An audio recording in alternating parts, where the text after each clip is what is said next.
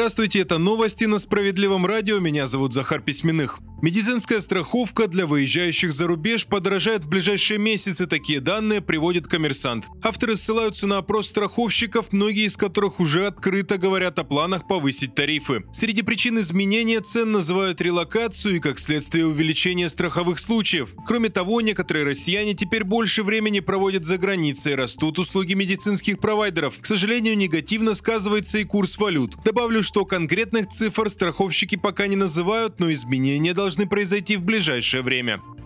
Экономить на телефонах и одежде начали россияне, по крайней мере об этом говорится в исследовании одной из финансовых онлайн-платформ. Подобных трат якобы стало почти на треть меньше, говорят эксперты. Специалисты сравнивают данные первых четырех месяцев этого года с тем же отрезком прошлого. Изменилось и отношение к займам в микрофинансовых организациях. Теперь их оформляют в два раза реже, следует из статистических данных. При этом почти вдвое выросло количество более крупных кредитов на обучение, например.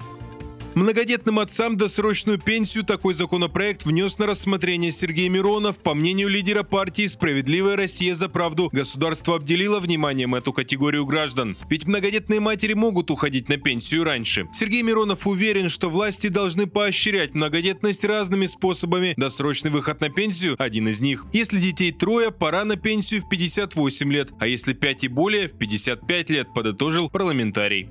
Выпуск продолжит новости Центра защиты прав граждан, на этот раз из Томска. 3 миллиона 200 тысяч рублей удалось получить пенсионерам от городской администрации. Это компенсация за аварийное жилье. Еще в 2017 году дом, где жила Любовь Леонидовна и ее супруг, признали аварийным. С тех пор пенсионеры в очереди на получение квартиры. Перекрытие крыши давно обветшали. В подвале круглый год стояла вода, фундамент осел, стены частично разрушились. Пенсионеры ждали своей очереди долгие 6 лет, но последние последнее время в аварийном бараке стало просто опасно, и они обратились в Центр защиты прав граждан. Специалисты пояснили, дом включен в региональную программу по переселению. Это значит, что есть право выбора. Требовать от местных властей другую жилплощадь или денежную компенсацию. Второй вариант обычно предпочтительнее, не нужно ждать очереди. Правозащитники помогли составить исковое заявление, и администрацию Томска обязали изъять у пенсионеров жилье и выплатить 3 миллиона 200 тысяч рублей компенсации. А я напомню, что Центры защиты прав граждан работают для вас по всей России. В Томске ищите нас на улице Гагарина 3, строение 2.